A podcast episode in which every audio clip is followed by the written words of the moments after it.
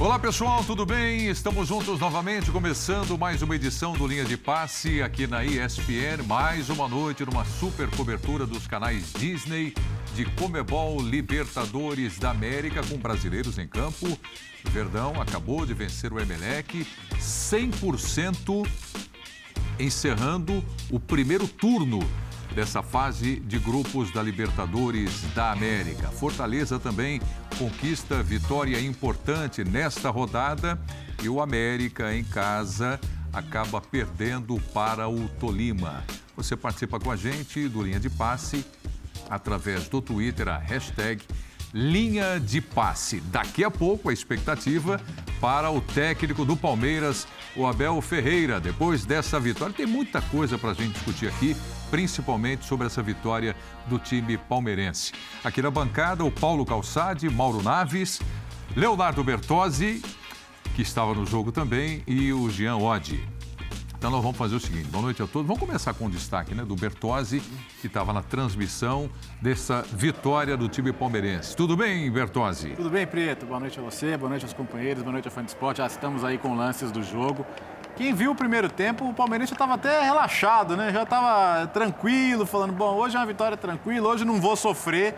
Mas o segundo tempo mostrou um cenário bem diferente, né? O Palmeiras perdeu a chance de matar o jogo, é... o Emelec descontou e ali o Palmeiras não é que se desorganizou, mas, mas sentiu o ambiente um pouco contra, sentiu um adversário ganhando confiança e, e, o Everton teve que trabalhar, o que não tinha feito praticamente em todo o primeiro tempo. No fim das contas, o, o, o Abel usou o banco, o Breno Lopes fez um gol improvável e no finalzinho do jogo, sai com um placar confortável, 15 gols em três jogos, 9 pontos, tem tudo para fazer 18, mas vamos olhar para alguns detalhes do segundo tempo e entender que a Libertadores não te perdoa em alguns momentos. Hoje o resultado poderia não ter sido bom num jogo em que a diferença entre os times é gigantesca. Né? É. O outro time né, que conquista nove pontos e está 100% é o River Plate. Conquistou uma vitória também. Mas tem a sequência amanhã. O Flamengo entra em campo amanhã Inclusive, a gente vai mostrar aqui na ESPN. Tudo bem, Jean? Boa noite. Tudo bom, Prieto? Boa noite, boa noite, companheiros. Pois é, como disse o Bertozzi, um jogo completamente diferente do primeiro para o segundo tempo. Palmeiras de ritmos completamente diferentes.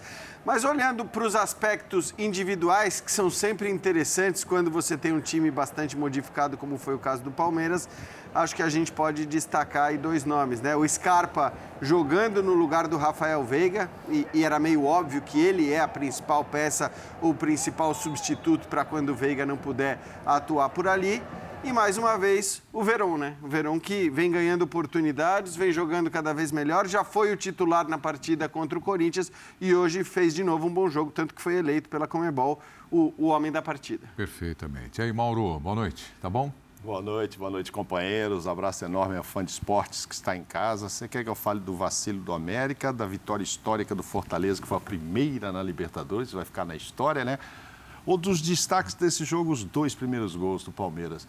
Eu maravilhoso. Que você já trouxe bons destaques ah, aí. Né? Mas assim, o maravilhoso gol do Rony, com toda a jogada, o lançamento do, do Gustavo, o Wesley pondo ali na cabeça, sensacional.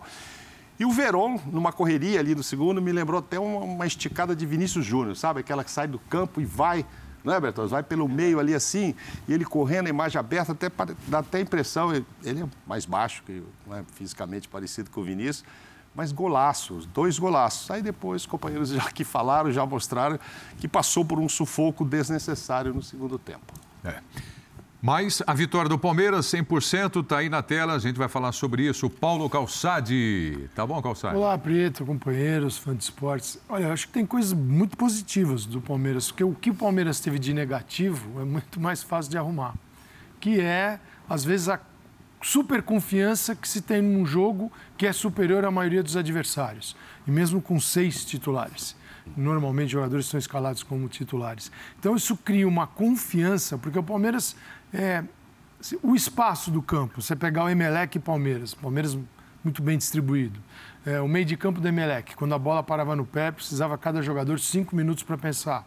E assim o Palmeiras fez até gol, tirando a bola, tomando a bola muito facilmente. Então o Palmeiras tem processos já muito bem estabelecidos pelo elenco. Aí vem a história do elenco curto. Você consegue passar isso para todo mundo. É, é, quem entra sabe muito bem o que pode fazer. E alguns começam a ganhar espaço, caso do Verón. A gente vai falar mais do Verón. É, então, o Palmeiras, o negativo, para mim, no jogo, é mais em função do Palmeiras mesmo do que o Emelec tenha, no segundo tempo, é, corrigido os seus defeitos. O Emelec continuou sendo o mesmo, com problemas. E o Palmeiras, o excesso de confiança, não vou chamar de soberbo, não, não é isso. É confiança demais. E uma falha individual que trouxe o Emelec para o jogo. Foi o Mike. Você, uma bola longa, em velocidade, você não para esperando o contato com a bola. É, a bola era favorável ao jogador ir ao encontro dela. Né? Ele, vai, dele, né? ele né? vai assim, ele vai, na verdade, ele, ele vai é, para o contato. E não, ele fica esperando o adversário tomar a bola. Foi uma falha do Mike ali, é, que, que, não, que não tem nada a ver, né? Assim, ele, certamente o Abel vai falar um monte para ele. Mas a jogada desse gol é maravilhosa, a gente vai mostrar ela em detalhes. E um cara que a gente vai falar mais no programa, que é o Scarpa. A gente tem os lances separados para mostrar um pouquinho do Scarpa. Eu vi coisas muito positivas no Palmeiras. Eu acho que são esses pontos que dá para o Abel explorar cada vez mais. É. Começa falando para a gente, então, já que você destacou um bom primeiro tempo do Palmeiras, a gente está vendo aí os gols, né? E começou com dois belos gols. A impressão que dava é, será que o Palmeiras vai tirar o pé no segundo tempo, mas por iniciativa. E não foi isso que aconteceu, né, Bertão? Não, não. Acho que, pelo contrário, o Palmeiras, a, a, o que mudou no segundo tempo é que o Palmeiras sabia que o Emelec ia ter que ir para cima e a transição defensiva do Emelec, ela, ela, ela inexiste, né? Quando o Palmeiras tinha campo aberto para atacar, a, a, sensação de que em qualquer momento ele poderia, em dois, três toques, estar na cara do gol, é, era real. No o primeiro tempo foi, foi, um, foi um sentido único, né? Palmeiras teve muitas chances de fazer gols, teve, teve bola salva em cima da linha, teve bola na trave, teve muitas chances perdidas. E, e, a presença do Scarpa ali como esse, como esse catalisador, como, como criador de jogadas foi muito boa, foi muito boa. É, de fato, assim, ah, quem é o reserva do Veiga? O reserva do Veiga é o Scarpa. Aí você vai ter que pro outro lado, mas é muito mais fácil você arrumar outro para colocar do lado. Hoje você jogou com Wesley e Verón dos lados. bem esse papel? Muito bem, muito bem, muito bem. O jogo passou muito por ele. Né? Ele não se esqueceu como joga ali, não. né? O, o Scarpa sempre foi um jogador versátil, né? O Scarpa teve um momento que ele teve que quebrar galho de lateral, ele foi super bem, teve, já, já, teve que jogar mais recuado até, vendo o jogo de frente. Eu acho que não, não, não é um problema. Uh, eu fico curioso porque é um jogador em fim de contrato, né? E, e, como é que vão ser as negociações, qual vai ser o futuro do Scarpa. Mas hoje, assim, é, de, concordo com o Jean, fico entre ele e o Verão como destaques do jogo. É, essa moral que a gente tem que dar para o Verão, porque é um jogador ainda muito jovem e que oscilou tanto fisicamente quanto tecnicamente, mas agora está encontrando finalmente uma sequência. Mas o, o, primeiro tempo do Palmeiras, é, para mim, é irrepreensível. É, é, é, de time com, com, com elenco para confirmar o título, com, com, com organização para confirmar o título. Temos que entender o que aconteceu no segundo tempo. Mas para tentar não ver tudo maravilhoso, é, o Atuesta não aproveitou mais uma chance, achei que ele estava uma rotação abaixo. E o Rony, no jogo em que ele aproveitou, que ele se tornou o maior artilheiro do Palmeiras em Libertadores, com 13 gols, teve duas chances que ele perdeu. Uma ainda com 0 a 0 que é uma bola estourada do Everton que o zagueiro falha. Primeiro lance ali. É, e, e ele não domina mal a bola, não consegue prosseguir a jogada. E depois a jogada no segundo tempo, que ele tenta dar um peixinho com a bola no chão, né? Uma coisa meio, meio sem sentido ali. Mas enfim, esse é o Rony, né? Com, Aliás, com, com coisa... defeitos e virtudes. Ele a, perde chances. É, a, a coisa praticamente se complicou por conta desse gol que ele perdeu. Foi no ataque seguinte. É, foi, na, foi, no lance seguinte. É, foi no ataque seguinte. Então, um jogo poderia questão, ser mais tranquilo. É, a questão, acho que em relação ao Rony, é que isso não é uma novidade, né? Assim, a gente sabe quais são, como disse o Léo, as virtudes do Rony, e ele tem muitas virtudes, ele tem que ser respeitado, ele tem que ser aplaudido, né? Ele merece muito reconhecimento por parte da torcida do Palmeiras, mas é evidente que ele é um cara abaixo do nível técnico médio desse time ainda mais para jogar nessa função num time que hoje cria muitas oportunidades. Então está evidente que, é, aí não sei dizer se houve um problema ou não do Palmeiras. Não. É, o Palmeiras tentou, buscou bons nomes, os, os nomes que o Palmeiras tentou contratar para essa posição são bons, é, mas o Palmeiras não conseguiu. E essa é uma carência desse time. É, de novo, não estou desmerecendo o Rony, porque o Rony é um jogador importante para o Palmeiras e vai continuar sendo importante né? até para determinados momentos, até mesmo para jogar nessa posição. Só que ele tem perdido muito gol, porque hoje o Palmeiras cria muitos gols. Então acho Posso que bo- colocar para você o- o- os lances do Vamos Rony, lá, então, para você ir falando, Tá. você vai analisando exatamente como vai aparecendo na tela aqui, a quantidade de chances que teve o Rony, marcando, né, se tornando aí o maior artilheiro do Palmeiras na história da Libertadores da América, passando pelo Alex, e gols perdidos como aquele também, que era só para meter o pé na bola e ele tentou um peixinho mergulhando. Vamos lá, Jean. É, bom, a gente vai ver. Ele já perde essa chance logo no comecinho da partida, né? E acho que assim, ele perde duas chances mais claras, mas a questão não é esse jogo especificamente. De novo, o Rony é importante para o Palmeiras. O, o Rony merece aplausos e elogios e muito respeito por parte do torcedor palmeirense. Mas o Rony, que fez esse belo gol, né? Ele está abaixo, repito, tecnicamente da média do, do time hoje. E acho que quando o Palmeiras jogava naquele esquema de contra-ataques com Luiz Adriano e Rony apenas, ele funcionava muito bem para aquilo, né? Ele era o cara que partia com a bola dominada, às vezes perdia os seus gols, sim, é, mas era um cara que, que fazia todo sentido para a ideia de jogo que o Abel tinha naquele momento. Hoje não é mais assim. Né? Hoje o Palmeiras é um time que joga com muito mais volume, que cria muito mais oportunidades e ele tem desperdiçado muitas chances. Então o Rony, talvez ele volte a ser, se o Palmeiras conseguir contratar esse 9, ou se o Navarro em algum momento se firmar, ele volte a ser uma alternativa para o lado, para a beirada. Claro que a beirada hoje tem jogadores mais técnicos que eles também. Né? Os Eu- reservas são mais Mas técnicos. eu ia perguntar exatamente, se tiver ali um centroavante, um cara, ele continua titular do time? Não, não, então, claro que se o Palmeiras contratar o 9 que o Abel deseja, porque o Abel também já deixou claro que não quer mais um Daverson, vamos dizer assim. E, de novo, é outro cara que merece muito respeito, que está na história do clube. trazer por trazer, né? Do nível Exato. do, do que já tem por Ele aí. quer um cara que, se for para ser o 9, é aquele 9 para resolver. E aí, se o, o Rony vai continuar sendo útil como centroavante em alguns casos, se vai ser útil jogando aberto pelo lado, eu não sei. Eu sei que ele vai continuar sendo útil porque ele é muito útil para o Palmeiras. Mas me parece que eh, o clube não conseguiu suprir uma carência que o treinador eh, constatou e que o próprio clube acho que tem consciência de que existe. Né? Esse talvez seja o aspecto, eh, vamos dizer, negativo do jogo, junto com o, o extra que o Léo citou e que se torna muito mais importante a partir do momento eh, em que houve a, a lesão. E aí, né, nós estamos falando que, que o Palmeiras perde um jogador importante ali no meio-campo. O Jailson era o primeiro reserva, foi homenageado hoje, mas não sei se o Gabriel Menino vai voltar a ter mais chance tal, mas é um outro problema do Palmeiras. Acho que num primeiro momento, Nivaldo, ele continuaria como titular pelo lado esquerdo, se tiver o centroavante, e o Dudu pela direita. Tá? Mas a concorrência hoje é muito grande. Veron vem crescendo. O Verón do lado esquerdo, o Wesley, e aí o Rony vai ter que. Ele, ele se dedica muito, né?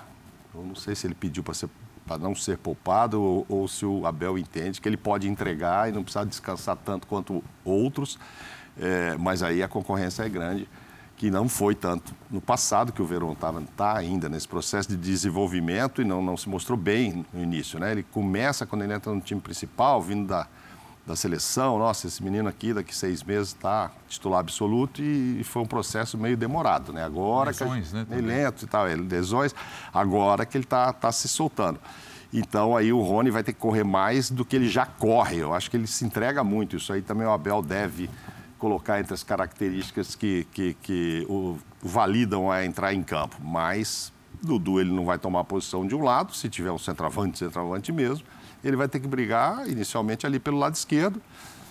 E aí a briga é grande agora. Mas acho que inicialmente é ele o titular por tudo que fez. Nós estamos falando do maior artilheiro da história do clube na Libertadores. Então, aí não, é- não é nenhum perna de pau, a gente sabe disso.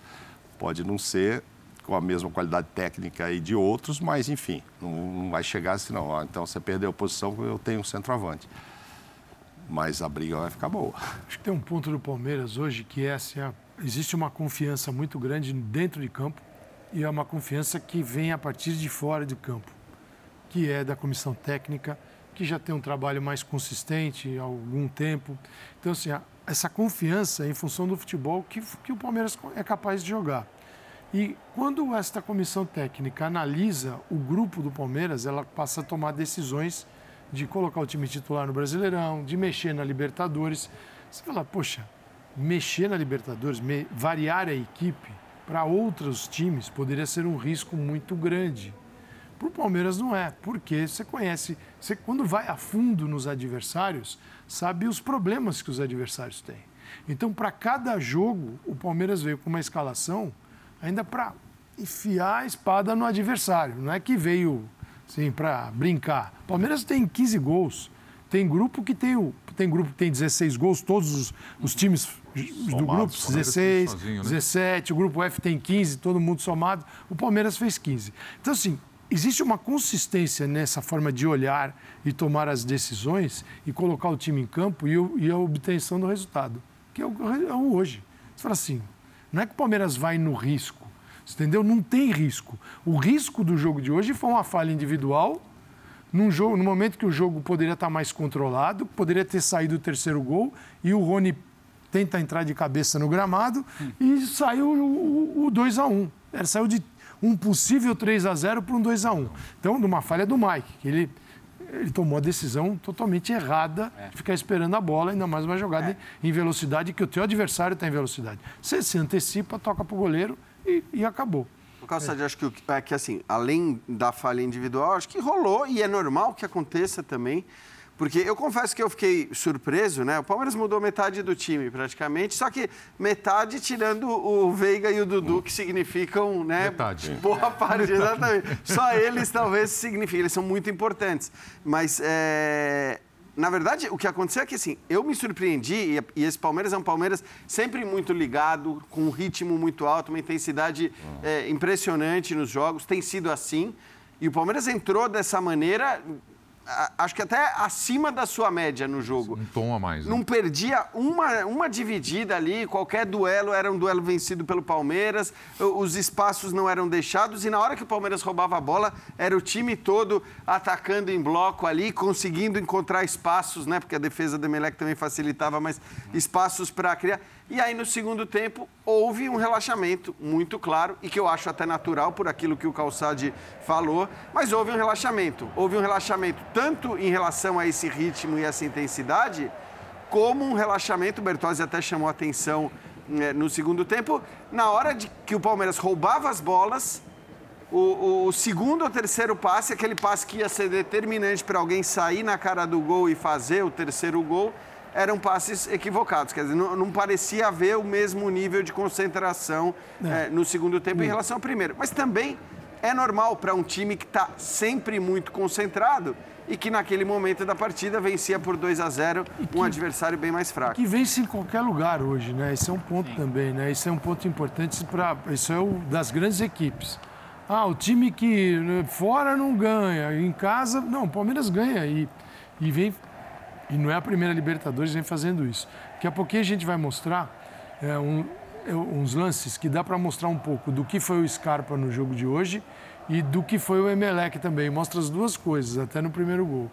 É, porque é absurdo, né? Olha, esse aí é um lance, né? uma bola que ele ajuda a recuperar. Isso aí é, na verdade, é o, gol do Verão, é. o gol do Verão, né? A gente, os Mauro, lances... A corrida lá do tem, Vinícius. Tem a participação do Scarpa também, mas são outros lances que eu estou falando. E, e a gente vai mostrar, por exemplo, o Scarpa. O Scarpa teve uma liberdade incrível para jogar é, em vários espaços, lado direito, central, passou pelo lado esquerdo, chegou à frente como se fosse um centroavante. Ele não era o centroavante da equipe, longe disso. Né? Ele tinha essa liberdade de movimentação e de acionar os companheiros e produzir jogadas ofensivas. Então, jogadas de gol para ele e para o time resolver. O Verão e, foi bem nessa também. E o Verão foi Verón, eu acho que o Verón está assim, é um jogador jovem. É, não vamos comparar o Danilo, mas o Danilo teve uma evolução. Talvez seja o momento da evolução do Verón no Palmeiras. Os melhores jogos dele, né? Eu até destaquei na transmissão isso, né? O, o Verón é desses jogadores que aparecem muito cedo e com muita expectativa. O, Ver, o Verón, pô, é, ele era de um time campeão mundial sub-17, sabe? É, bola de ouro, quem vai ser a futura grande estrela desse time campeão? Gabriel Verão.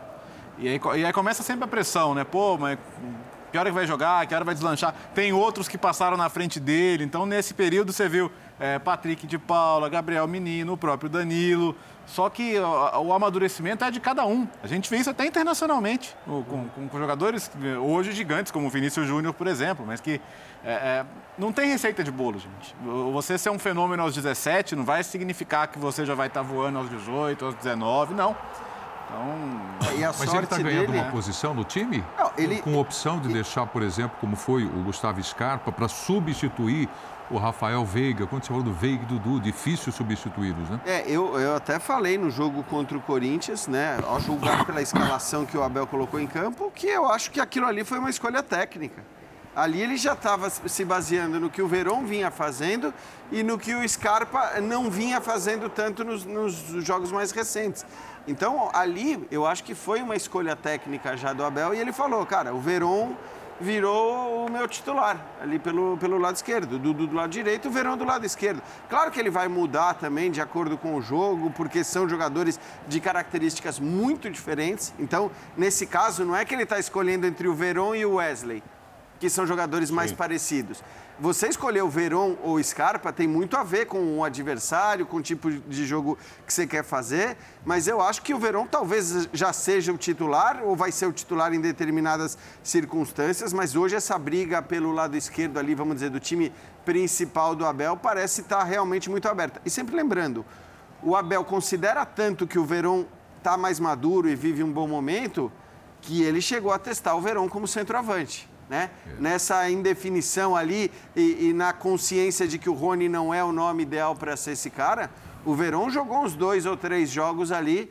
como o falso 9, como centroavante. Então, o Abel está buscando cada vez mais o espaço para o Verón e talvez ele seja, assim, hoje já um titular do Palmeiras. É provável que o Abel, inclusive, traga essas respostas a partir de agora. É, o Abel Ferreira se prepara para falar ao vivo aqui no Linha de Passe, tá ali, já está falando? Vamos ouvir o técnico do Palmeiras. E conforme formos passando a fase, vamos metendo novos objetivos. Uh, portanto, é assim que nós vamos uh, uh, encarar agora. e a segunda pergunta, desculpa, falaste do Veiga, do Zé Rafael. ¿Por qué se quedaron en Brasil Dudu. Rocha, Zé Rafael e Rafael Veiga? Se, se tu miras o calendário, se, se vires o calendário brasileiro, vais perceber porquê. Se miras o calendário brasileiro, tu vais entender porquê. Segunda pergunta para o jogador Gabriel Verón, de Iván Matute, área deportiva, e pido que abre espaço, por favor, para que ele facilite a compreender. no está acá. Ok, so, la segunda pregunta de Sidney Galarza a de Deportes. Gracias, eso lo voy a tratar todos. Por acá, Sidney Galarza de Deportes. Su balance de este... Tens que falar devagar. Se falar devagar, não, nós outros te entendemos. Tens que falar devagar. Se fala muito depressa, não vai entender. Tens que falar devagar. Análisis de compromiso. análisis y compromiso de este partido entre Emelec y Palmeiras, su perspectiva de esta victoria aqui no Guayaquil. A gente trabalha todos os jogos para ganhar. É, a gente sabia que aqui na casa do Emelec seria um jogo bastante difícil. A gente veio com o intuito de vencer, é, sempre buscar os três pontos e conseguimos sair, graças a Deus. E é isso. Ambas Cervantes de Sí, gracias por la apertura. Buenas noches con todos.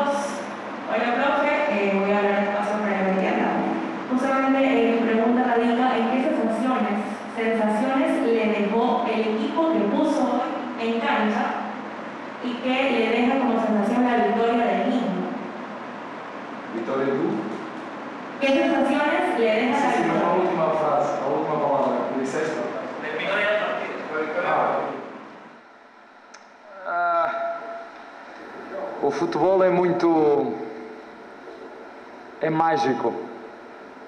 Tu podes estar no, no mesmo minuto, podes matar o jogo e nesse mesmo minuto uh, o nosso adversário acredita que ainda pode empatar o jogo. E o futebol é assim. Muitas vezes o futebol não é justo. O futebol é eficácia.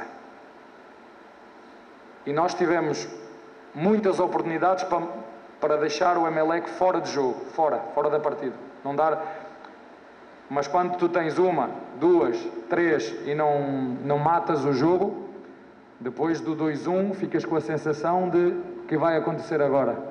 E nesse momento Emelec cresceu. Emelec teve a oportunidade para poder empatar o, o jogo. E aí a, a sorte também conta.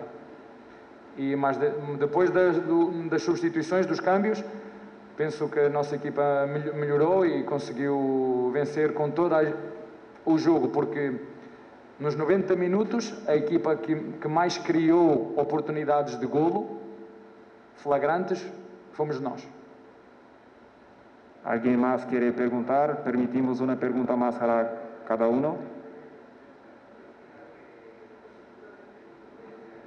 Sí, yo quiero repetir otra pregunta, eh, otra oportunidad para preguntar. Y justamente eh, quiero consultarle qué exigencia tenía para el partido de hoy. ¿Cuánta exigencia daba Emelec en este partido?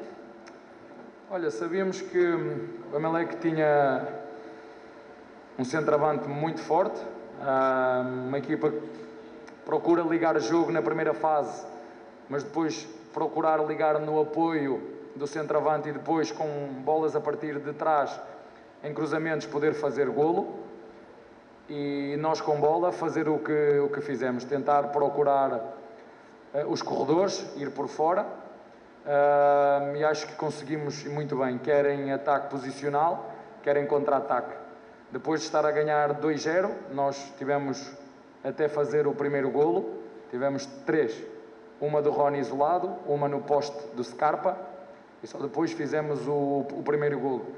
Depois do 2-0 devíamos ter tido mais calma, controlar o jogo, controlar o jogo com, com, com um balão, mas depois perdemos muitas bolas e o jogo ficou transição, transição, transição, transição, partido. Não, eu não gosto do jogo partido, gosto de um jogo organizado e foi o que falamos ao intervalo. Calma, estamos a ganhar 2-0, temos que controlar o jogo com, com bola. Tivemos mais uma vez duas ou três transições para fazer o terceiro e deixar a Melec de fora. Não conseguimos e, como te disse anteriormente, no mesmo minuto podemos matar o jogo, sofremos e o jogo ficou aberto. Depois de, das substituições, voltamos a ficar uh, por cima e, como disse, com, toda, com todo o mérito, fomos vencedores nos 90 minutos. Alguma mais?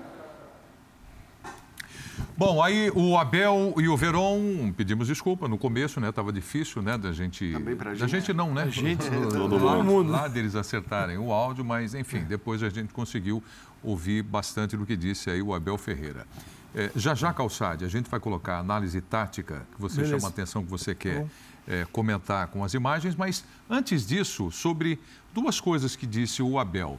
Primeiro, um destaque que ele é, é muito importante, né? Ele está atento a tudo que está acontecendo, traz isso a público e certamente leva isso para dentro do vestiário. Fala, olha, gente, a gente estava com o gol, com o, o jogo ganho, o jogo nas mãos, um lance bobo do Rony, quase que a gente se complica aí com um empate nessa partida. E a outra coisa é aquela velocidade, transição e tudo mais, que ele falou que você concordou com o que ele estava É, dizendo. porque ele disse que ficou lá e cá. É, para o Palmeiras, ele gosta disso. O que ele não quer é que o permitir ao adversário O lá. também faça. Lá. Isso. Cá, Ou tudo bem. cá, né? Lá não.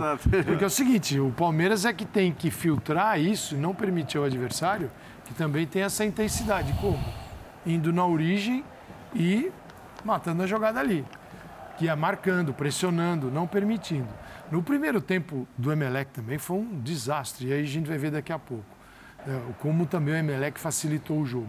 Mas isso, você vê, ele- ele- gente, a gente, eh, o que existe de tempo dedicado à análise de adversário, seja qual for, no, no- no Brasil, fora do Brasil, isso leva muito tempo de análise de uma comissão técnica. Tem gente lá que só faz isso o tempo todo. Você tem grupos dentro de um, de um clube, às vezes um grupo analisa o próximo adversário, o outro já está analisando o, o adversário seguinte, e assim vai. Não é que acabou o jogo de hoje, vamos jogar contra quem?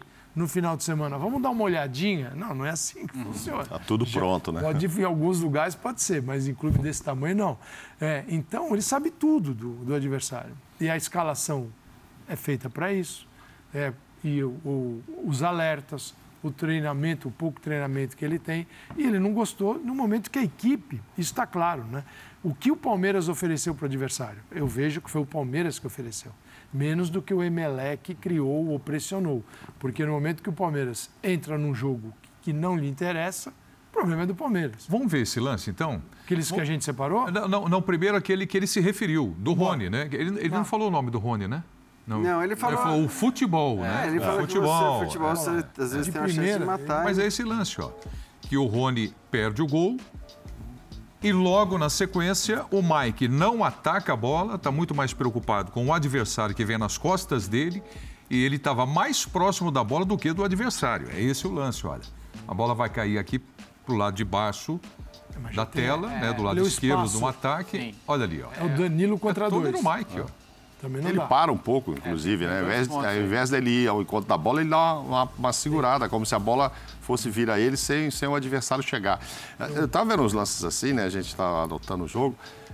O Rony, o Rony hoje poderia ter feito uma coisa histórica, né? Quatro gols, né? Ele perdeu quatro chances ótimas. Ótimo. Uma, o zagueiro tirou em cima da, da linha e tal. lance. Não, ele perdeu aquele primeiro, depois tem aquele que o goleiro ele toca e aí a bola é salva em cima da linha. Esse lance aí bizarro e o que ele fez. São quatro, né? Agora, o, o, o Abel falou aí, o é, é incrível como é que são as estatísticas, né? Cruamente olhando, o Emelec finalizou mais do que o Palmeiras. E o Palmeiras podia ganhar esse jogo de 6 a 0. É, né? Mas o número de finalizações, inclusive o Everton também foi bem em dois, dois ou três momentos ali, foi muito bem para evitar que o jogo se complicasse. Mas é um jogo que você olhando assim, de novo, você fala, pô, mas tinha que acabar 7 a 1 pro Palmeiras. Esse lance está né? tudo errado. Está tudo errado. A pressão do Palmeiras, o buraco que ficou no meio de campo, o Danilo contra dois, a bola entra, tá tudo- ali eles vão ouvir. Porque pro O, time. o- o analista Tudo chama de bola descoberta, né? É. O jogador está com, com o campo aberto ali à frente dele e, e- e- e coloca. Então, de fato, um lance muito complicado. E, e isso vai, vai, vai para o vídeo, vai a salinha de vídeo, né? Ah, vai. Vai, vamos discutir, Salinha de né? vídeo, salinha de vídeo. Esse lance vai ser visto, vai ser revisto. Porque é isso, num jogo como o de hoje, pô, sabe? Passa, ganhou, ganhou bem, mas são situações que daqui para frente você vai ter que corrigir. Você falou um negócio, acho que no primeiro tempo, sobre a torcida, né? Sim, Emelec. eu, eu estava observando aquilo naquele momento que você falou, porque esse Emelec aí não é aquele que já assustou até o Flamengo Não. de 2019, é um Emelec muito inferior, mas com chances de ser o segundo colocado no grupo, né? Que esse grupo aí dá para o Emelec ainda arrumar uma vaga. Com Tátira e o Petroleiro. Os É, exatamente. Ele até deve conseguir essa vaga, mas é um bem inferior. E hoje ainda não teve o, o artilheiro deles lá, o Mauro, Mauro, meu xará Quiroga lá, que bateu a cabeça no último jogo, teve traumatismo, tá fora. Mas assim, não estava agredindo. Eu, eu esperava um Emelec assim, pô, é minha chance de fazer uma graça aqui, pelo menos um empate, eu estou em casa, e eu ficar meio confortável num grupo que dá para classificar. Então ele foi muito mal evidentemente que tem o, o valor do outro lado, que é o Palmeiras não deixar isso acontecer. E o torcedor acreditando, tal, naquela hora é só o torcedor que estava, porque o time não correspondia. Aí, no segundo tempo, não. O Palmeiras permitiu que a coisa ficasse um pouco mais complicada a partir do, do momento que o Mike erra, e aí eles acabam tendo até mais Mas o finalizações não e fez tudo. nada até agora. Ele não fez nada, ele não conseguiu ganhar do acho- Tátira, acho ele não que- conseguiu ganhar do Petroleiro. sofrer. Acho até que vai sofrer. Eu, eu- eu fiz É. jogo com o Tátira também e também, foi, também não foi um jogo bom do Emelec. Então, se o Tátira roubar esse segundo lugar... Esse grupo é o seguinte, quem classificar em primeiro, no dia do sorteio, torça para pegar o, quem passar em segundo desse grupo. É. Porque provavelmente, assim, pelo que a gente já viu de Libertadores até agora, o, o mais fraco dos segundos colocados deve ser o desse grupo. Desse grupo, e pode né? ser o próprio Palmeiras a enfrentar, porque não tem nenhum bloqueio de grupo, né? Como, diferente do que tem na Champions, por exemplo.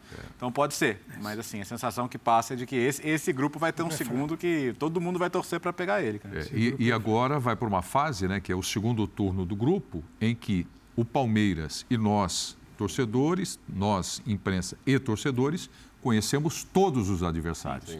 né? Então, se o, o Abel pensa em poupar ainda mais, ele já sabe contra quem. É, é, pelo, pelo, menos assim, viagem agora é, foi, foi, a penúltima viagem. Você vai ter uma viagem chatinha para Bolívia e tal, mas essa é uma viagem que vai, ele vai fazer igual hoje. Vai deixar alguns, uns, uns quatro, cinco caras importantes de fora, segurar o desgaste ali. Nos jogos em casa também vai rodar o elenco, mas eu acho que a escalação vai ser sempre um pouco parecida com a de hoje. Quer dizer, quem não tiver poupado, começa. Então você põe um time ali com cinco, seis titulares, entre aspas, que dá para ganhar todos os jogos desse grupo. E dá para pensar em fazer 18. É, é, mais difícil o River fazer 18, embora ele já tenha 9, é, e embora ele já tenha vencido fora de casa o Colo-Colo, que é um resultado importante, mas talvez o River tropece aqui e ali não faça 18. E mesmo que, mesmo que o River faça, o Palmeiras já está com um saldo que, nossa, é né? absurdo, né? Então se o Palmeiras ganhar os seis jogos, ele deve ser o melhor. E aí, tem gente que discute se é uma grande vantagem ou não. Eu acho que, eu acho que é uma boa vantagem para até a semifinal decidir em casa. É, tem sido assim e e nos últimos anos, conquistado a melhor campanha na fase de grupos, ele tem ido bem até o final. Vamos lá para o lance da análise Bora. tática? A gente vai. É um lance que a gente vai ver muito do Palmeiras e do adversário. Isso daí é uma bola, é a primeira do Scarpa, né? Como o Palmeiras, como o Palmeiras joga fácil, né? a bola de pé em pé, às vezes em toques de primeira, e o Scarpa se aprofunda. O Scarpa não é o centroavante, mas o Scarpa teve uma liberdade de movimentação enorme, lá direito, parte central, lado esquerdo. E aqui, olha, olha a saída do Palmeiras, olha o Danilo, olha, isso, olha a marcação do Emelec, zero, zero. marcação. Né, Léo, no capítulo bola descoberta, isso aí não, é. é. um negócio absurdo. Sim. E aí a bola vem, a bola é uma bola do Scarpa, que ela vem, ela, ela, ela viaja na diagonal, ela é linda. E de primeira para o Rony. Isso é um baita de um golaço. Eles porque não, não é só o cabeceio, né? Toda a organização. Cair, né? E olha aqui, ó, aqui é um meio de campo né? assustador né, que perde a bola. Né, e aí é uma velocidade do Palmeiras atacando essa linha, uma linha lenta e de um time que tem muitos problemas. Então isso mostra é, muito do Palmeiras e o Emelec, as dificuldades que o Ismael Rescalvo, que é um treinador espanhol de 40 anos, é, que ele tem, ele vai ter assim, desde o perfilamento corporal de um jogador até o comportamento tático. Ele, assim, as reformas que ele tem que produzir são e, e gigantescas. É que ele já tem tempinho lá, né? É, é e, não, e a coisa não rodou. Ele é, ele, é, ele é muito contestado, né? Ele é muito contestado. Ele... E no quesito comprometimento, você vê no, nesse lance que você ressaltou, Cassaldo, o primeiro combate nesse segundo gol do próprio é do próprio Verón. O Verón dá o primeiro combate ali, aí o Gustavo no gol dele. É ele que chega Scarpa, por trás. Né? Não, é. mas se ele não dá aquele bote, não sobrava para o Scarpa, Scarpa né? tocar para trás, acho que para o Danilo, que é o Danilo que lança o próprio Verão de novo. E aí eu não sei se eles, essa zaga aí lenta achou que o Verão ia passar e ele dá o ali, tapa para ele mesmo. É, é, gol e assistência do próprio Verão. é, assistência para mim mesmo. Nenhuma dele. oposição à saída de bola do Palmeiras, à transição ofensiva. Então o Danilo, o Danilo naquele lance quando ele percebe que ainda ele está sozinho, ele dá um tapa na bola e continua. Ele vai, ele vai para a condução, porque ele faz isso muito bem. Né? O Danilo tem lá na origem dele, a origem dele é com um jogador mais ofensivo. Então não existe dificuldade. Por isso que ele é um volante que infiltra. Ele não é um volante para separar o jogo e ficar muito no, na organização. Mas ele, como, como condutor e, um, cara, um jogador que infiltra, ele chega na área. Quando ele percebe que o mundo se abriu, que não tem nenhum adversário, é, e ele continua. E a bola vai para o lado e não tem chegada de ninguém. Então o Palmeiras consegue ter a posse, trabalhar com a bola curta, a bola longa. É, é um negócio assustador. E o Palmeiras percebendo tudo isso, por isso que o Abel está ali meio invocado, porque não dá para permitir Aceitar, neste jogo é. que o Emelec, em função das diferenças gigantescas, possa incomodar o Palmeiras. Se o Palmeiras ganhou fora de casa, aqui vai. Então, meus reservas aqui se prepara Navarro. É, tem, tem técnico que não se importa do jogo ficar meio aleatório, né? É, o Abel se importa. Né? Permite. Então, é, e, e, ter o controle, né? ter controle e ter posse são coisas diferentes. Você pode absolutamente ter o jogo sob controle, tendo o adversário no seu campo. É. E, sem a bola. Né? Sem Você bola. pode controlar sem então, a bola. É, o Mauro testou as finalizações do Emelec. Se forem finalizações com o cara pressionado, uhum. finalização de longe, com o time postado ali, pode finalizar quantas vezes quiser. É. Né? E foi, foi o que aconteceu em boa parte do jogo. Então, por exemplo, a gente discutiu muito aqui ontem o, o City e Liverpool, o City e Real Madrid. Para o Real Madrid, se o jogo ficasse meio maluco, era melhor até. né? E, e do outro lado tinha um time que queria ter tudo absolutamente controlado, mas a- do, do outro lado você queria um time que, pô, sabe, eu quero que a bola caia no pé do Vinícius de algum jeito, no pé do Benzema de algum jeito. E tanto É, foi isso que o Emelec acabou tendo um percentual um pouquinho maior ainda Maior até de posse de bola. Sim, Finalizou mais e tal. Mas era um jogo para o Palmeiras golear. É. E aí o Bertossi tem toda a razão. O Abel fica irritadíssimo. Falou, pô, um jogo desse que eu posso ganhar de cinco, vocês vão dar um mole E pra essa eu passar cobrança, um susto. é, essa cobrança é que explica, né, Jean, o fato do Palmeiras ter entrado ligado no jogo, feito um bom primeiro tempo, já desde os primeiros toques na bola. Aliás, vamos colocar aqui na tela para o Jean Oddi o Gabriel Veron, contribuindo cada vez mais. Então nós temos aqui minutagem dele, né, por temporada desde 2019. Então lá em 19, três jogos, 4% apenas de presença em jogos, deu 70 minutos. Ano seguinte, 2020, 27 jogos, já foi para 35%, 1.905 minutos.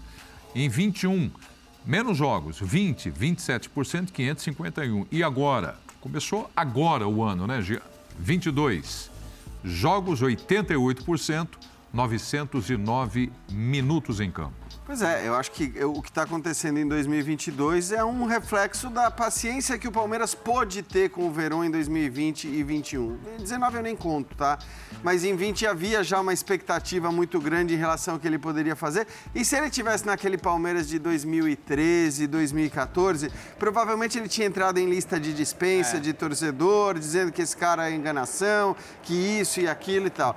No Palmeiras, com o elenco que tem atualmente, é, o treinador teve a possibilidade de deixá-lo de fora quando achava que não era o momento, de escalá-lo nos momentos mais apropriados, de esperar um amadurecimento. Então, isso é, é muito bom também, né? Você tá num elenco que te dá tantas alternativas boas, porque o Palmeiras tem muitas boas alternativas para jogadores nessa posição, te permite escalar o Verão na hora que você sabe que você tem uma, uma possibilidade maior de que ele acabe rendendo. E é o que está acontecendo. Eu acho que o fato da gente estar vendo é, que em 2022 ele já, mais ou menos, né, se aproximou do número de jogos de 2021, é, é, a, é a prova que o Abel está confiando mais nele, que considera o Verão mais próximo do estar pronto para colocar no time, tanto que, repito, ele já tentou escalar o Verón de um lado, do outro, como centroavante. Quer dizer, ele acha, ele entende que o, o Verón está amadurecendo e que, portanto, vai poder ter mais chances. E, e agora ele está realmente demonstrando, sobretudo na Libertadores. O jogo de hoje ele foi eleito o melhor pela Comebol. E no jogo contra o Tátira, olha, se ele não foi o melhor, ele esteve certamente entre os melhores também. Fez uma partida gigante aberta ali pelo, pelo lado direito. Então é um jogador que vai ganhar certamente cada vez mais espaço e vai ser muito importante para o Palmeiras, provavelmente, nessa temporada. A paciência, né, que muitas vezes não existe no futebol brasileiro, né, é muito valiosa. É muito valiosa, porque ela, é, inclusive, evita que você perca jogadores de grande potencial antes da hora e por um valor eventualmente muito menor daquele que você receberia lá para frente. Ainda tem o Giovanni Henrique né, no banco, que é uma grande promessa e, e, que pode se tornar realidade no time principal. E quem sabe ainda uma recuperação do Gabriel Menino. É. Né? O Gabriel Menino, que o atuista que vocês aqui no programa falam, olha, poderia ter aproveitado melhor, poderia ter aproveitado melhor. E tem o Gabriel Menino no banco. É, hoje, aliás, é, é, talvez seja só um indício do que pode passar a acontecer, mas nos minutos finais ele coloca o Fabinho. Né, que é um garoto também da base também que pode vai. começar a ganhar mais espaço por necessidade. Ele gosta. Né? Ele gosta. As informações é. são de que ele gosta desse menino. Do Fabinho? É, então ele pode ser uma sombra para o Verão. Não, não para entrar no time no lugar do Zé Rafael, nem do, uhum. do Danilo. Danilo. Mas para ser uma primeira opção de entrada daqui a pouco, se o Gabriel Menino não subir a performance. É, o, parece que o Abel não tem aquela vaidade de querer ser o cara que lançou o jogador. Que muitas vezes muitos técnicos têm. Não, deixa esse cara, eu sei que lá para frente ele vai estourar. Eu vou pôr ele no time 2, 3 para dizer que fui eu que lancei esse jogador. O Abel ele tem um discurso em geral muito contrário a essa pressa em relação aos garotos. Até porque o Palmeiras tem um ótimo elenco. Então, ah, claro que o que ficou mais famoso é o discurso a respeito do Hendrick, né? Que ele, que ele ficou e ele fica maluco a hora que perguntam para ele sobre o Hendrick, porque o Hendrick tem 15 anos ainda, né? Vai fazer 16 no meio do ano. E ele, a resposta da Disney que acabou repercutindo tanto, acho que ela é emblemática sobre a paciência que o Abel tem para lançar os garotos, ainda mais num time que hoje tem um bom elenco. Claro, tem as suas carências, vai precisar usar talvez um garoto ou outro a mais do que ele imaginava, mas, mas é um time que, que tem um bom plantel para trabalhar e não precisa ficar lançando os garotos antes da hora, porque às vezes você acaba queimando esses Não garotos. tira ninguém do kart e põe na Fórmula 1. É, e ele, como formador, né, ele vem de um futebol que não, não dá maluquice, mas de, que tem, tudo tem sentido. Menino de 15 anos. Calma, espera, né? Calma. Calma. Se ele for um fenômeno, pô, aos 17, Uhum. 16 para 17, mas aos 15, é, eu, e tem mais, né? Se- se- Isso, isso aí virou no Mundial, né? Essa discussão, tem que levar para o Mundial, imagina, um menino de 15 anos. Mas é, ele, imagina os processos dentro do clube com esses outros jogadores, todos que a gente falou até agora, se ele pega um menino de 15. Você tem que ter o reconhecimento de todos que aquele cara, você tem ali o novo Pelé e que todo mundo fica quieto aí, que eu vou botar o Pelé para jogar e você, ah, tá legal, professor. Então ele também, ele, ele perde a hierarquia que ele estabeleceu dentro do grupo. Não precisa ter essa pressa. Ô, hoje Porque foram ele pode, cinco desculpa, ele poupados. pode ficar marcado como o cara que estragou o Hendrick. também, né? É, Isso tá também é verdade. Não, só o detalhe, né? É, foram cinco jogadores chamados titulares poupados hoje. Né? É isso. Tirou, tirou cinco. Foi o décimo jogo consecutivo do Gomes como titular. Consecutivo. Gustavo Gomes? É, décima terceira que ele joga. Décimo segundo. E o Everton é o que vem atrás em número de jogos e minutagem dos dois. Ou seja, essa base, o Abel não descansa. O Everton tudo bem e Ah, tal. mas aí tem uma E informação tá- para você e para o Gustavo Gomes. Ah, tá. O Luan já voltou a treinar. Aí vai ser Luan e Gustavo Vai ser Luan e Gustavo É. Gomes. Não vai mudar nada. Não é ele? Ah, Gustavo e Atuesta. Aí o Murilo, Gustavo e quem Murilo. não gostou disso é o Murilo, que vai sair do time, quem não gostou com o Ceviche. Décimo jogo consecutivo. Então, assim. Murilo eu vou te também. falar outra Também coisa. bem, também bem. Os outros É. eram data FIFA. Não, é, a gente comentava isso. Aí quando agora vai descansar, é que ele vai para as eliminatórias e vai ter que jogar no Mas Paraguai. É verdade, Cara, esse mas jogo, dez você falou 10 na sequência, não são 11, porque te- ele, inclusive ele acabou voltando Mas antes. em minutagem ele é o maior. Porque estava suspenso pelo Paraguai, mas certamente o último jogo que ele não jogou não é porque ele foi poupado, era da Não, em minutagem é o maior do ano, agora são 10 consecutivos. Então eu fico pensando, poxa, tá bom, tá com problema com o Luan, mas não dá para fazer uma zaga antes, Murilo e o Kusevich, num jogo, não teve nenhum jogo que pudesse poupar o Gustavo. Não. Não. E ele- eu acho que ele Não. também não faz questão. Eu Não. acho que ele também não Mas faz aí questão. deve ter. aí Categoricamente eu digo não. Aí, aí é o seguinte, se ele acredita né, na crença do treinador, naquilo que ele acredita que é necessário e é, se ele não está fazendo isso, claro que não- isso incomoda um pouco. Mas tem um lado aí que talvez ele tenha, a gente esteja diante de um cara um pouco diferente na recuperação. Você pode ter um jogador assim. Tem, tem jogadores, às vezes, muito jovens que precisam mais tempo de recuperação do que um, de um veterano. Aí cada um responde de uma forma. Eu acho que a gente está diante de um cara. E tem outra coisa, né, Calçade? Se ele fosse, mesmo que fosse um cara acima da média, recuperação tá, fosse um beirada, um cara de lado de campo, né, fazendo. todo. Né, n- não dá, não tinha. Então, assim, é um jogador também em cuja posição ele consegue se, se resguardar. é, então, acho que também tem um pouco disso da, da movimentação necessária dentro de campo durante o jogo. Apesar da entrega dele, né? Não, Não dá para falar que ele sai descansado. É, não, eu até, Não, eu até chamei atenção no Descansado lance. ele não sai, né? Até- A até- posição exige menos Até chamei atenção na transmissão. Teve um 28 lance, anos, hein? Teve um lance no primeiro tempo que o Emelec finalizou de fora e, e o, e o Danilo, que estava ganhando todos os duelos praticamente, ele deu a chamada do Danilo, falou, "Ô, chegar aí. ele, ele- é... a- Numa o- entrega. E assim, hoje, hoje você conversa com palmeirenses que viram tanto tempo de futebol quanto nós, ou até mais, e todos eles colocam o Gomes num- numa primeira prateleira histórica do Palmeiras já. De Então, não, não- não é um jogador qualquer. é é, um não. cara que construiu rapidamente uma, uma liderança dentro do grupo, em que ele é respeitado, ele é, um- ele é quase um técnico dentro do campo, e uma, uma constância de rendimento que, que poucos tiveram. né? Não, e não é pelos títulos apenas. Não, não. É pelo que ele entregou nesses títulos. Então, se você olha a conquista das duas Libertadores, o papel dele fundamental.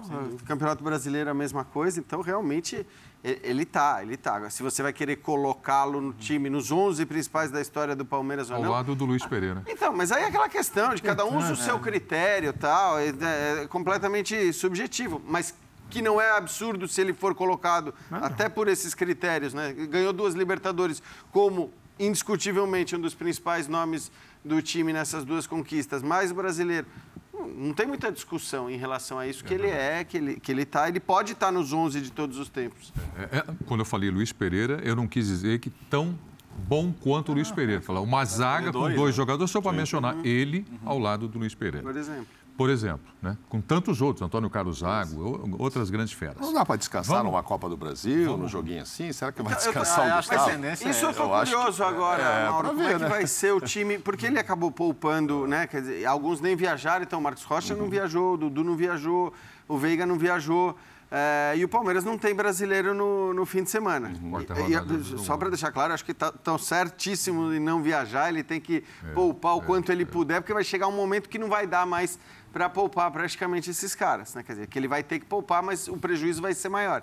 Então ele está certo. Agora, a gente lembra, ele tem o jogo no final de semana da Copa do Brasil Em casa, em casa, um jogo teoricamente tranquilo para o Palmeiras, e depois mais um jogo da Libertadores. Então o brasileiro só né, na- no outro final de semana. Eu tenho que mudar aqui, mas é, eu não posso deixar passar agora, até porque a gente acabou convergendo para um assunto que na redação o Mauro me chamou, "Ah, vem aqui, o Calçado também, falou: deixa eu mostrar aqui uma coisa para você. Em 2021, o Palmeiras foi o time que mais jogou no mundo. no mundo. Segundo o levantamento de um site ligado ao próprio Palmeiras, tal, não é uma notícia oficial lá, mas é respeitável o site e tal.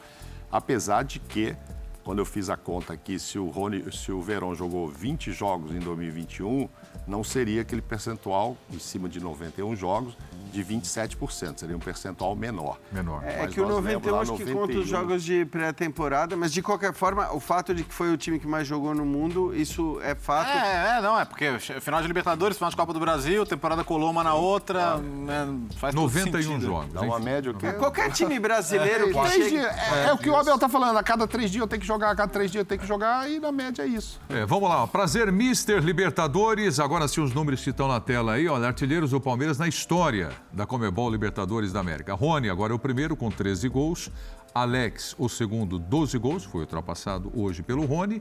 E o Rafael Veiga já chega ali com 11 gols marcados. É provável, provável que o Rafael Veiga também nesta edição ultrapasse o Alex, né? Se tiver aí dois Ah, o pênaltis, Alex. o que não é difícil, sem falar de bola rolando, o Rafael Veiga também deve ultrapassar o Alex. Pessoal, vamos lá com o Fortaleza, que venceu o Aliança Lima hoje. E para gente entrar no assunto do Fortaleza, que os torcedores estão felicíssimos e acreditando aí na classificação, Voivoda fala agora o técnico aqui no Linha de Passe. O primeiro, o falar que eh, o treinador não gana jogo, sino o, os jogadores, sim. O primeiro tempo foi muito bom. Eh, merecíamos eh, fazer eh, um ou dois goles, sim. O segundo tempo conseguimos um, um bom gol, sim. Uma boa jogada, uma boa definição de o Silvio. Eh, e o, o momento de empate esse é o momento que, que o partido tem, sim? O, o, o golpe psicológico eh, joga também sua importância. Três pontos muito importantes. O para a classificação, no, nosso objetivo sigue, continua sendo o mesmo. E em quanto ao adversário, o conhecemos já o, o competição, conhecemos o adversário, o adversário conhece a nós. E esse é o partida a partida. Agora, o pensar em o próximo domingo, Brasileirão, que é um, é um campeonato muito especial e muito importante, que sustenta toda esta estrutura, sim, isso é verdade. Os Libertadores, como falou Silvio também, estamos vivos, e isso é, é, algo importante para eh, destacar. Bom, daí a classificação, o Fortaleza neste momento briga com o Colo-Colo, né? Porque terá como adversário agora o River Plate em casa na próxima rodada. O River lidera 100%, 9 pontos.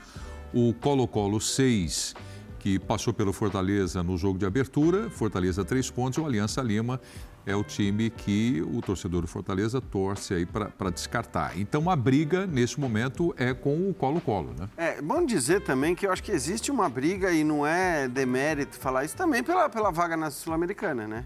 É, Eu acho que, enfim, é. Não. Não, ah, não, imagina. Não, tô- não, tô- digo, mas é. Não, tá certo. É, não, assim, Sim, sim, não, não, não o que, eu- é o que é é quero dizer é o seguinte, é que o Colo-Colo ainda enfrenta o Fortaleza em casa. O Colo-Colo recebe o Fortaleza. Sim, o- Então, assim, a situação ela ainda é muito complicada. Dois jogos fora e o River em casa. É, exato, exato. Isso, né? Isso aí. O O, River em casa, que é complicado, e Já os na outros próxima dois rodada. fora. Mas a vitória pro- sobre o Aliança, ela era essencial para que o Fortaleza se coloque pelo menos como um fortíssimo candidato a essa vaga na Sul-Americana. Ah, Claro que é possível ainda se classificar para a Libertadores, até porque a gente viu o jogo contra o Colo-Colo, o Fortaleza sentiu demais no começo da partida, né? Então acho que sentiu um pouco a competição, a novidade e tudo mais. Então, tecnicamente é até possível ganhar do Colo-Colo fora, mas não vai ser uma missão das mais fáceis. De É. qualquer forma, a- hoje a vitória era essencial. Mas, Jean, entra, entra numa fase agora a competição que, por exemplo, o Fortaleza tem jogo fora. Tem quem? O Aliança Lima, que pode estar totalmente descartado, fora, morto na Libertadores é da o América. próximo, né? E. Hã? É o próximo. Não, o próximo é contra o é River River Plate. É River Plate, tá certo. Depois o Aliança. Depois o Aliança, isso. É. E o Colo-Colo ainda tem o River em Buenos Aires. Sim.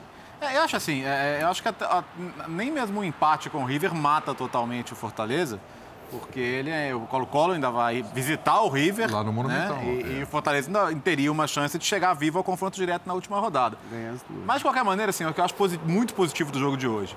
É, o Fortaleza teve que lidar com uma baita ansiedade, porque o primeiro tempo foi muito bom, perdeu muitas chances, mas já poderia ter virado ganhando. Aí você pensa no outro jogo, você pensa na, na ansiedade por ganhar um jogo de Libertadores, que é o que a torcida estava vivendo.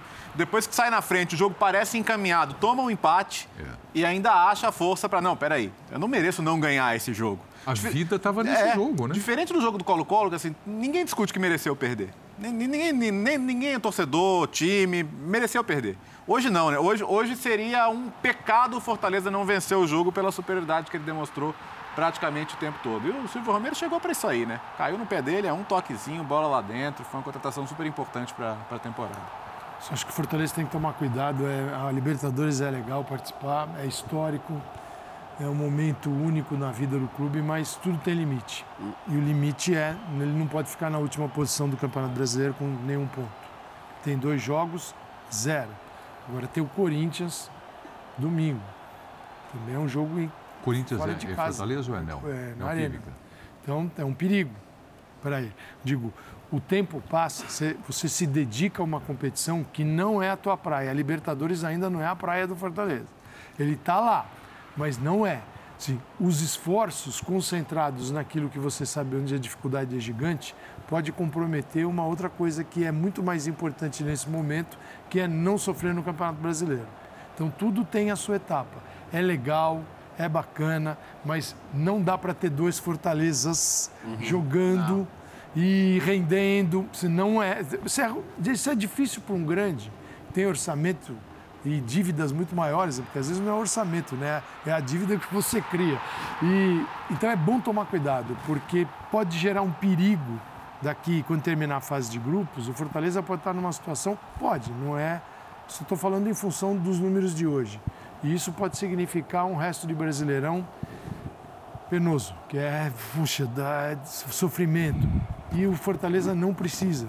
Mas eu sei que as decisões são difíceis. Você vai fazer o quê? É nesse caso não tem muito largar jeito, né? Libertadores? Não. Fala assim, dane-se a Libertadores, baita esforço para ir, Vai- quando você vai... vai ter que ter um esforço físico a mais, não tem É, jeito. e aí, pra, e aí Mas baseado... compromete os dois. É. Eu sei, compromete os dois, mas é que nesse caso é isso, né, Calçade? A gente estava falando outro dia, não tem muito jeito, assim, fosse a Não tem Sul-Americana, eu acho que aí, aí você pode tomar uma decisão de maneira mais tranquila, mas a Libertadores... cara, Você tem é que ir olhando falar? Os dois, é se classificado. as duas é debutar, tabelas. né? E uma do brasileiro está ruim e a outra está difícil. Então, assim, nada é confortável no momento do Fortaleza. Mas se fosse descansar, não era hoje, né? Pode até descansar contra o Corinthians. Hoje tinha que é, entrar para a história, conseguir a primeira vitória. Foi muito frustrante perder em casa, sair perdendo, né? Então, é. Agora, tem elenco para chegar aqui e fazer um outro time contra o Corinthians? Provavelmente não. Vai ter que fazer uma viagem longa, etc. e tal.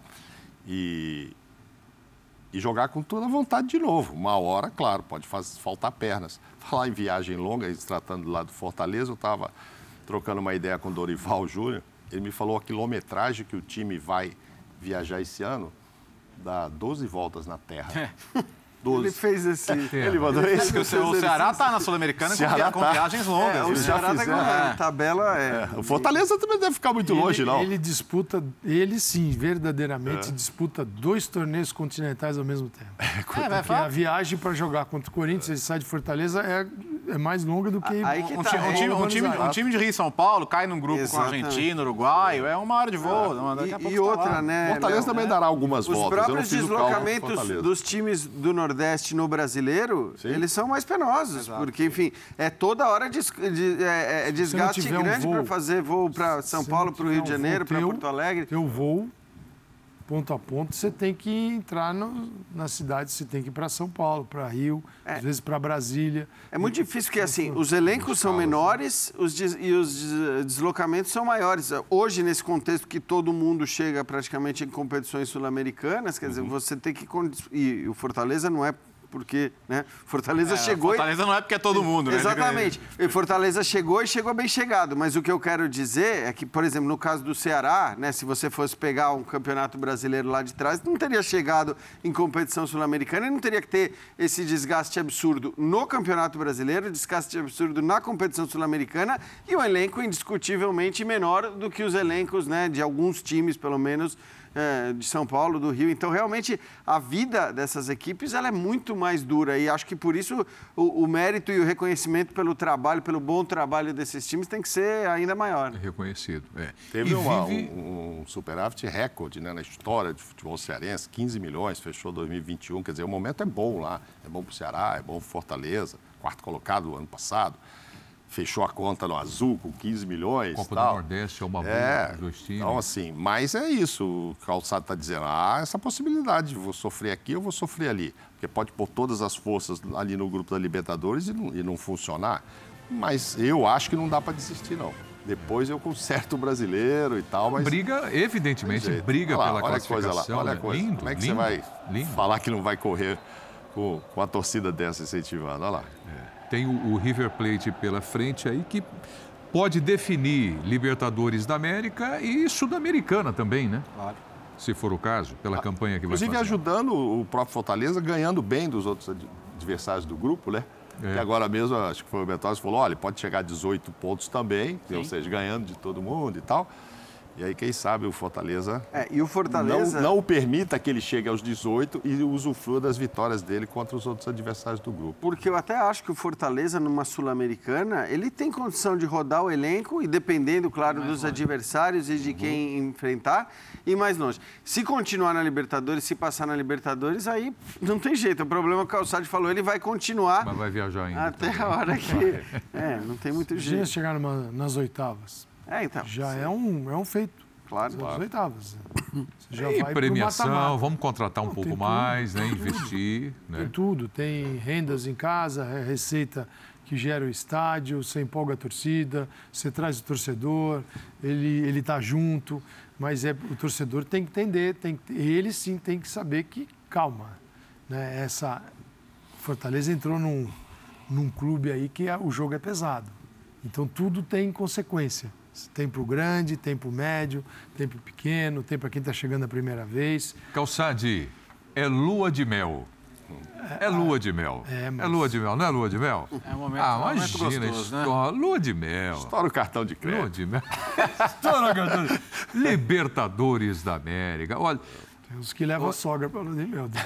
não, aquela festa feita no estádio pro jogo contra o Colo-Colo. Demais. E co- e contra o River vai ser incrível também. Hein, né? Bertone? Vai ser É, legal. Vai ser incrível. De- não, eu- contra o River é outra coisa histórica. Sim, Você recebeu um dos maiores times né, do continente para disputar a competição.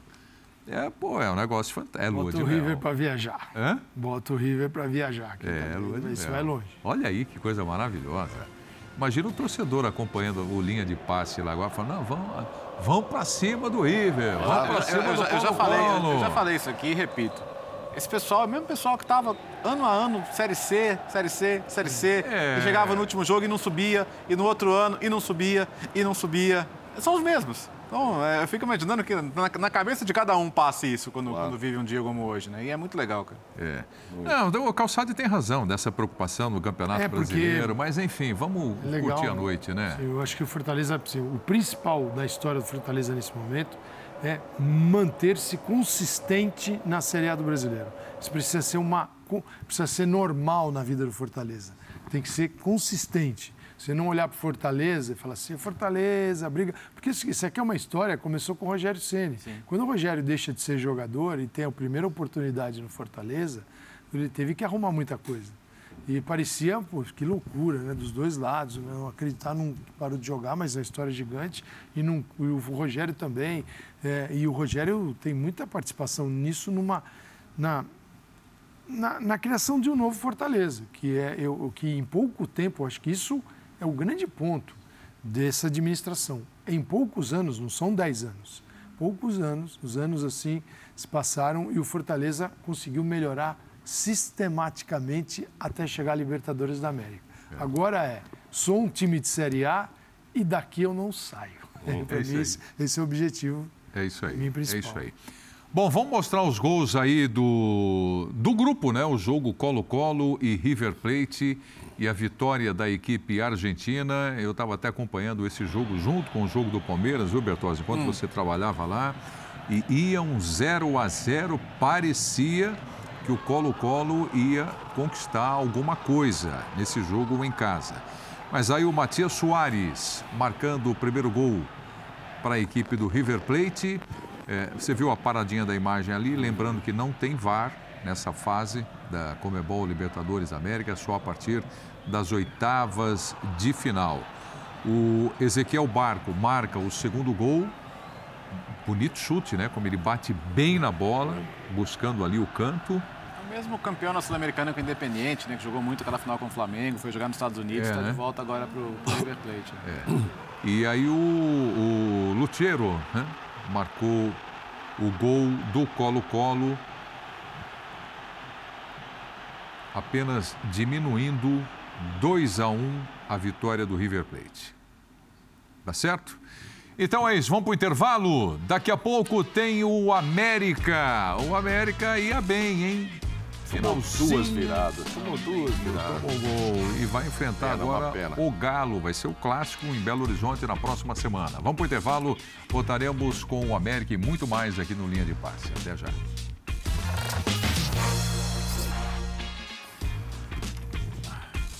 Bom, temos aí Comebol Libertadores da América. Nesta quinta-feira é dia do Flamengo buscar aí 100% também nesta fase de grupos, na terceira rodada, Universidade Católica. O jogo fora de casa do Flamengo.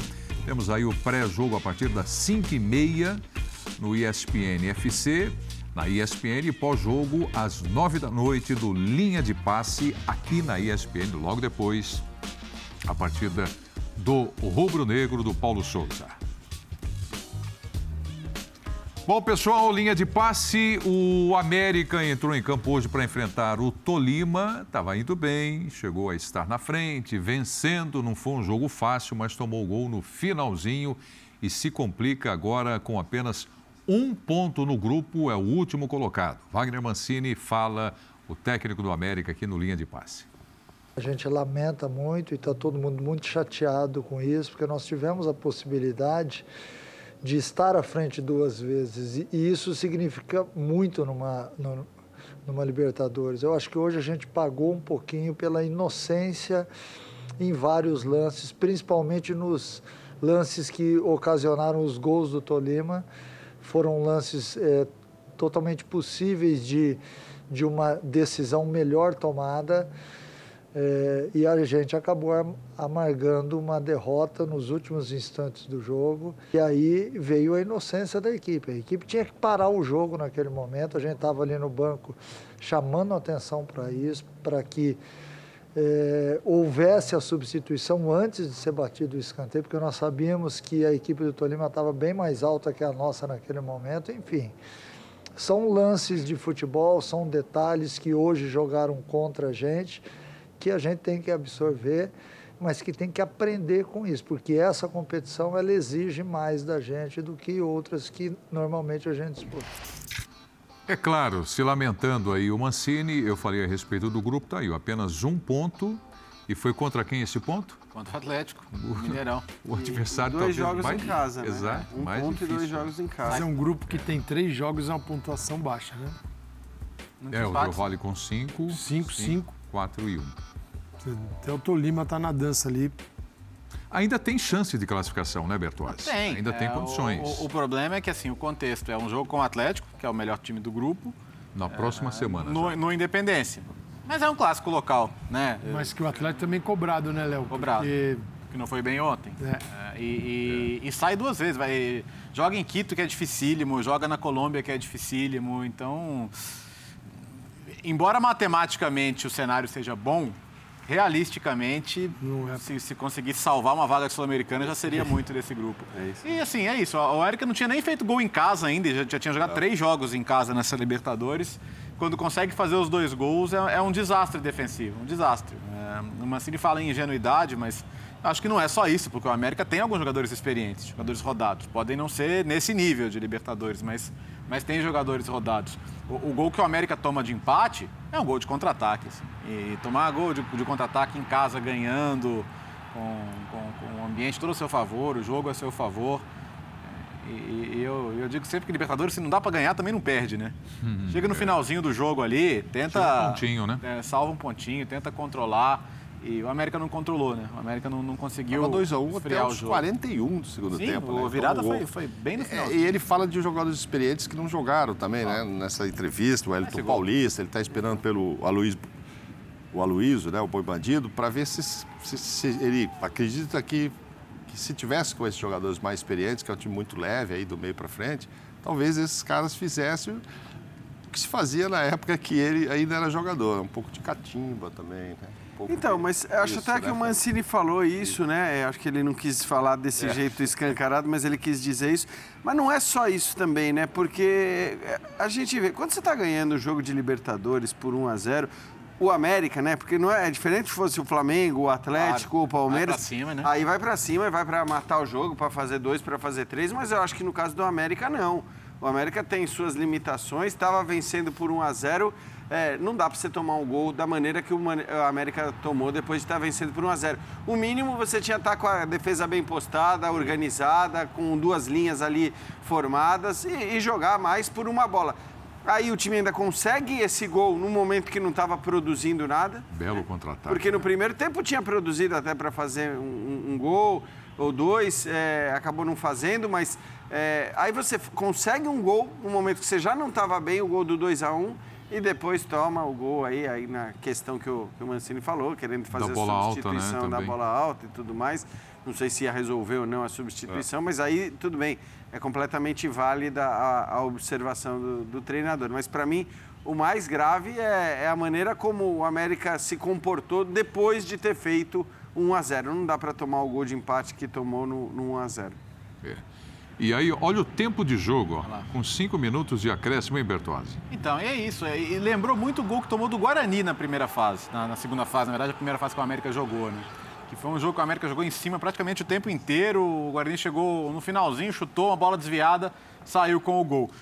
Mas ele não pode receber essa bola livre na entrada da área aos, aos 50 do segundo tempo, né? Então, assim, realmente o América defensivamente teve muito mal e, e a Libertadores não te perdoa isso. E o Tolima, assim, o Tolima é um bom time, e se comparar os times do América e do Tolima, o América não é indiscutivelmente melhor. Né? O Tolima é um bom time, um time competitivo. É, é, pode até brigar pela classificação, embora entenda que seja a terceira força do grupo. Bom, vamos lá. O América tem o Atlético na próxima rodada, joga no Estádio Independência, joga em casa. Vamos esperar. Matematicamente tem chance de classificação ainda a equipe do América, o Coelho. Que tal o Liverpool e Villarreal? Para a gente falar agora. Foi um bom jogo. Bem encaminhada a classificação aí, o Liverpool Dois voou. tempos bem. O time diferentes. voou. O time voou do Liverpool hoje contra o Villarreal, a vitória por 2 a 0. Não acabou, mas tá quase. Mas é. Faltou chance o- para o não ponto que, acabar, assim, né? Porque podia ter tem sido maior esse placar. né? Foi, foi- foi um pouco anticlímax assim, depois do jogo de ontem, não vou mentir, não. Bom, Depois aí do também, né? Manchester Isso também tá exigido, não, hein? eu tô- posso estar sendo muito exigente e tal, mas é que normalmente semifinal de Champions League não é normal você ter um time muito melhor que o outro, né? E é o caso aí. Então, acabou me lembrando, sabe o quê? Se- se É que o Vila Real não entra foi uma Thiago é surpresa, incrível. não foi uma Não surpresa, foi, né, e- e, é muito Bayern. louco, porque assim, o Vila, o Vila Real foi super competitivo contra, contra Bayern, contra a Juventus, né? eliminou os dois. Uhum. Hoje não é que não tenha sido competitivo, mas o, o Vila Real só, só conseguiria resistir, né? E, e a partir do momento que não conseguisse mais resistir, não, não- teria mais jogo. Então a impre- a impressão que me deu foi essa. Depois que saiu o gol, saiu, saíram os dois gols em sequência, né, no espaço de três minutos, de- depois ali do gol contra.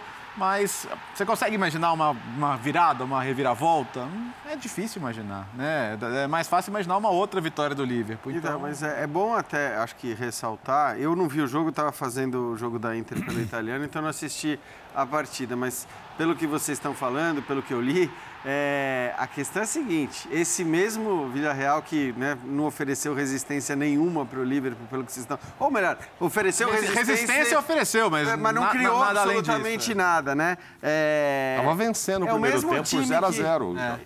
No primeiro tempo ele estava vencendo por 0 a 0 É, exato, Que era o exato. máximo que ele podia fazer. né? E que é um grande mérito. No, no, no, nos jogos com o Bayern, o Juventus não levou gol no primeiro tempo. Então, é isso que eu queria o dizer, porque contra o Bayern, é, passou do Bayern, passou da Juventus, e na fase de grupos, estava num grupo, dos grupos mais complicados, ficou em segundo atrás do Manchester United só por causa do Cristiano Ronaldo. Né, porque era para ter sido, inclusive deu um banho no Manchester United em boa parte do jogo disputado na Inglaterra, acabou perdendo, porque o Ronaldo despencou a fazer gol em todos os jogos daquela fase de grupos no, no final das partidas. Era um grupo com Atalanta e Manchester United, e ele se classificou e, repito, jogou bola até para ser o primeiro colocado da chave. Então, esse mesmo time que fez tudo isso, que eliminou a Juventus, que eliminou o Bayern, é, não foi páreo nem de perto pelo que vocês estão E falando. que nem já de foi longe pra- longe demais para aquilo que ele pode oferecer para a Liga dos Campeões. Né? Ele chegou assim numa fase que, se você, qualquer pessoa dentro da organização do Villarreal, jamais colocaria no final do, da temporada o time numa semifinal de Liga dos Campeões. Ali estaria pensando que talvez oitavas, poxa, quartas, mas semifinal, nem pensar. Então fez muito, né? Um time que tem limite. O time, você pega o time do Emery e, e o do Klopp e, e é bonito demais ver o Liverpool jogar. É tudo muito bem feito, muito bem treinado. Assim, a, bola do Salah para o Mané, ela tem um tempo, aquela bola que passa pela defesa, ela tem uma velocidade e o tempo da saída do Mané para primeiro ele não perder o contato com a bola e fazer o gol. Depois é não estar em impedimento e receber à frente da defesa. Numa quebra, quebrando a última linha, num espaço muito curto em direção ao gol. Quer dizer, é um absurdo de Precisão, gol. né? É um absurdo, é um absurdo. É, pode parecer muito simples, mas é. E é um time, você, pega o Mané muito por dentro, né? Porque não- você não está com o Firmino ali. Com o Firmino, quando jogava o Firmino, você tinha Salah e Mané mais abertos, dando profundidade, e o Firmino fazendo o, o falso 9, vinha jogando no meio. Com o, o Mané hoje, mais centralizado, então já é um Liverpool um pouquinho diferente.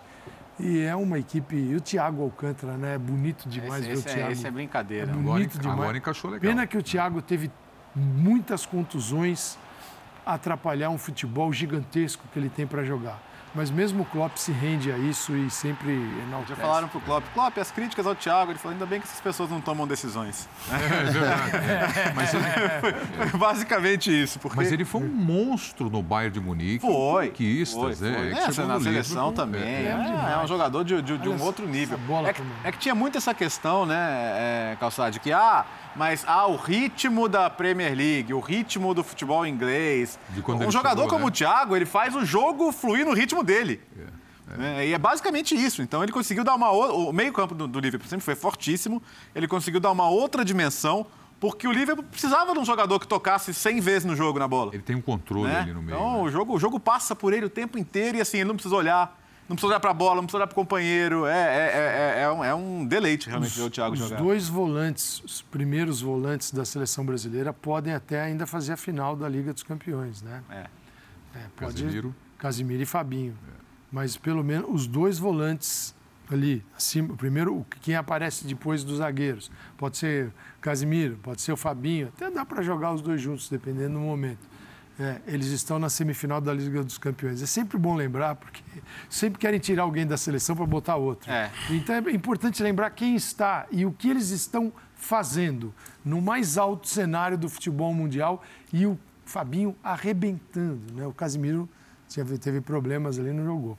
Mas os caras estão arrebentando. Então é, é sempre bom lembrar, porque senão, sabe aquela coisa de sempre é bom. É alguém que está fora que é o bom. Não, os que estão dentro são bons E- e demais. Essa questão da, da preparação, da intensidade, é, o, o- o que o Liverpool consegue jogando todas as competições. O Liverpool pode ganhar tudo, o que é absurdo, pelo nível de exigência do futebol inglês, europeu. da história do Liverpool. É, então, é, ninguém nunca- o, o City tentou e não conseguiu ainda, porque falta ganhar a Champions League. Então, nunca conseguiu ganhar tudo na mesma temporada. E todo jogo o Liverpool está naquela intensidade, pressão e, e rouba a bola perto do gol e, Eu tenho a impressão deixa que ele melhora jogar. a cada jogo. É. Ele consegue aperfeiçoar uma série de coisas do jogo a cada Preto, partida. Era para ser o momento da temporada em que tá todo mundo com a língua de fora. É um robozinho. O time é um robozinho. Porque em, não- o- em outros anos, ele, ele, ele, ele sacrificou as Copas conscientemente. Olha, eu, para jogar desse jeito, eu tenho que focar em Premier League e Champions League. O resto, né, time reserva, e se não der, não deu. E agora não, ele está é, Tá cla- chegando no é, melhor é, momento claro que o dele. elenco melhorou, né? O elenco até outro dia não tinha o Thiago, o Luiz Dias chegou em janeiro e, e esse, e esse rapaz parece que está no Liverpool há, há décadas, que é absurdo o que ele está jogando. Hoje no jogo, se a final da Champions League for amanhã, o Luiz Dias joga. Vocês aí, Jota, Firmino, vocês sentem aí no banco. Ele vai pro jogo. Vai pro Vai jogo. pro jogo. Vai pro jogo. Aí esse ataque aí. É. E o meio de campo tinha hoje o Fabinho, o Thiago e o Henderson. É um baita time. Sim, varia, não na variação nossa, que é loucura toda temporada. Você tem o Klopp que iniciou lá sofrendo para montar o time, para desenvolvê-lo. Mas assim, eu acho assim, a condução uma das coisas mais bonitas de ver. Eu, eu gosto de ver o Klopp na beira do gramado. Acho espetacular ver como ele reage, a interação dele com o time e o pós-jogo dele. O pós-jogo dele é legal também. E o, o mesmo acontece com o Guardiola, né? Com caras que vão, vão para o campo e vão conversar, vão elogiar. É, às vezes o Guardiola vai para dar bronca, mas assim, o, o Klopp é uma figura, acho, extremamente simpática. Né? É verdade. Um cara bacana de ver o trabalho dele. Que final, de- vamos ver que, que- quem vai para final. independente, vocês não acham, independentemente, lógico, da diferença dos times, da qualidade do Liverpool, parece que o Villarreal chegou por acaso aí, nesse final. Você olhar só o jogo de hoje, quem não conhece a campanha, tipo, deu um chute a gol. Não, não- se a gente passa o melhor momento ali, não tem, você não vê o Até- goleiro. Até, por isso é importante olhar o mérito do Liverpool. do Liverpool, assim, dá uma amassada que cancelou. cancelou. cancelou. Você olha lá, você, você quer ver o goleiro do outro lado, você não vê. Eu, eu acho que não o- fez nada, né? o- o- de um modo bem prático, o Klopp falou, olha, esses caras tiraram a Juventus e o Bayern de Munique do nosso caminho. Então, vamos fazer de contas que eles são os dois reunidos e vão jogar. E, viu, e o primeiro tempo mostrou isso. O primeiro tempo, se havia alguma dúvida lá, que eu acredito que não, dentro do elenco, o primeiro tempo os caras falaram, é, realmente... E aí a segunda etapa, por, é um time que faz, assim, tem as suas... a, a execução e os seus... Sim, ele é tão bem treinado, né, que a joga- saem jogadas espetaculares, maravilhosas. Você pegar um time e der três atacantes sensacionais para o Klopp hoje, ele vai passar um tempo para organizar tudo isso. E ele tem esses caras jogando futebol num nível E- e, assim, absurdo. não é fácil, ó. O, o Villarreal joga num, num 4-4-2 bem, bem basicão, mas é bonito ver também, porque o Liverpool é um time que roda a bola e tal. E no primeiro tempo, pô, fazia o difícil balanço marcar. direitinho, é dificílimo marcar. E eles conseguiram. Eles não, não chegaram por acaso. Não É, chegaram é. por acaso. Foi uma grande campanha. Ó, é, eles falaram que hum, todo, todo mundo. O Villarreal ajudou até o pessoal a viajar para lá e tal. Eles tiveram que fazer uma força-tarefa na polícia, porque 1.300 novos passaportes foram tirados para o pessoal ir para Enfield. jogo. Então é gente que assim, não não tinha nem hábito de fazer viagem internacional, então o pessoal curtiu pra caramba. Olha, no no final ver. do jogo fizeram festa. E a segunda semifinal de Champions para uma, uma cidade de 50 mil habitantes, né? Então, E leva um resultado Legal. que é ruim, mas que dá pra acreditar, né? Em Aham. casa. É ruim. É, é. Você acha que É. vai ser quatro lá agora, é isso? Imagina, já era, já era. Então tá bom. Já era, enfim. 6%, Pessoal, seis- seu- 3 mil, 6% da cidade. Se eu disser para vocês, Tá se eu disser para vocês que agora eu vou falar de racismo no futebol, eu acho que na cabeça de vocês. Ah, a torcida do Boca? É. Não. Mas vamos atualizar. Torcida do Emelec. Atualizando. Caso de racismo, torcedor do Emelec em provocação à torcida do Palmeiras. Acompanhe aí. Fala, fala. Chora, chora, chora. Então pega na banana. Vem pegar na banana. Vem pegar na banana. Fala, fala. Chora, chora, chora. Então pega na banana. Vem pegar na banana. Vem pegar na banana. Ontem a, a gente fez o linha de passe, falamos desse assunto, de novo. O, o Bertozzi estava do meu lado, né? Eu, eu, comentei assim, eu falei, olha, é, eu, a cada vez que eu entro nesse tema, eu tenho a esperança que tenha sido a última. O Bertozzi do meu lado disse o seguinte, eu não tenho essa É, esperança. não, não tenho. É, de ontem para hoje, você Aí, assim, ganhou. o, o, o, o rapaz que fez o, o ato racista no, no, no, no Anel Química Arena ontem no jogo contra o Corinthians foi libertado mediante fiança, ok. 3 mil reais? da lei, né? 3 mil reais, que é uma piada. Pô, ele ele, não, tirou- ele- ele ele não deve ter tirou gastado sarro. isso para vir e voltar. Já tirou sarro. E, e, Tirou e um, sarro. e um outro cara tirou foto com ele, ironizando a situação. Então. E ainda colocou Aí meteu um macaquinho. macaquinho, Falar né? Como é que é? Um- Emoji, né? Sim. Macaquinho, ainda O- tirando uma onda. Isso não, isso não é um problema interna, isso é um problema generalizado no mundo, né? Então não estou excluindo o Brasil disso, até porque torcedores no Brasil hoje já aconteceram, foram dois casos de torcedores sem camisa que você vai lá e vê símbolos nazistas tatuados no corpo, cara tá tatuado no corpo. Então você vai levar para sempre um símbolo nazista. Isso aconteceu aqui no Brasil. Então nós estamos falando de racismo e de gente desse nível que, né? Se o nazista não é racista, o que, que ele é? Então, é, é no Brasil, é na Argentina, é no Equador, é nos Estados Unidos, é na, é na França, é na Inglaterra, isso é no mundo todo. A questão é como nós vamos agir diante disso, só isso. Né? É, porque é em todos os lugares. Não é assim, ah, nós brasileiros somos chamados de macacos, tá, mas nós também fazemos isso aqui. Então a gente também tem que olhar aqui para dentro para começar a eliminar. Se o futebol brasileiro conseguisse isso, a gente daria um passo como sociedade gigantesco. Não conseguimos ainda. Agora, tanto que os, os grupos nazistas, nos últimos anos, cresceram 270% no Brasil, nesses últimos anos. Né? Então, nós temos um problema no Brasil, um problema no planeta. Como nós vamos agir? A comunidade do futebol não está nem aí.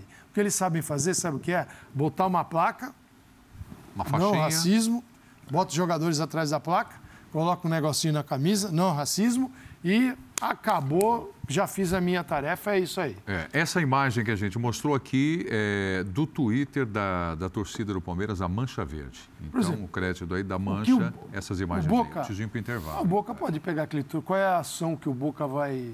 O que vai fazer o Boca em relação àquele torcedor? Tomara que faça alguma coisa. A gente, a gente lembrou aqui ontem, o do, do River, que, que fez o ato contra o Fortaleza, pegou incríveis seis meses de suspensão no suspensão. estádio.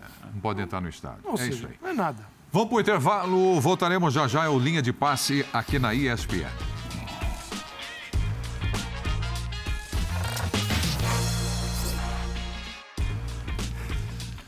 Olha, amanhã, hoje, hoje, hoje, quinta-feira, a partir das 15 para 7 da noite, tem Universidade Católica e Flamengo, jogo legal da Comebol Libertadores da América. E logo depois, o linha de passe colado, repercutindo aí mais esse jogo do Mengão. Valeu, Bertozzi! Valeu, turma. Bom dia para você. Bom dia, Jean! Bom dia. Bom dia, nove, Jean! hein? Bom dia! Linhas nove, hein? Nove, mais cedo. Certo aí. Seu costume. Valeu, Mauro. Eu vou falar um abraço, saúde e alegria, né? Saúde e alegria. Em homenagem ao Bini, que é saúde e paz, o meu é saúde e alegria. Bini, um tá numa abraço. alegria. Trocou a paz pela alegria. A paz não adianta a gente acreditar. É, A paz- a paz já Valeu, foi, Rafael. né? Paz tá Alegria. difícil. Tchau, Um abraço. pessoal. Até mais. Valeu, valeu. quando vem um carnaval, então vem um pouco de É, é alegria, pelo menos alegria. de dois carnavais.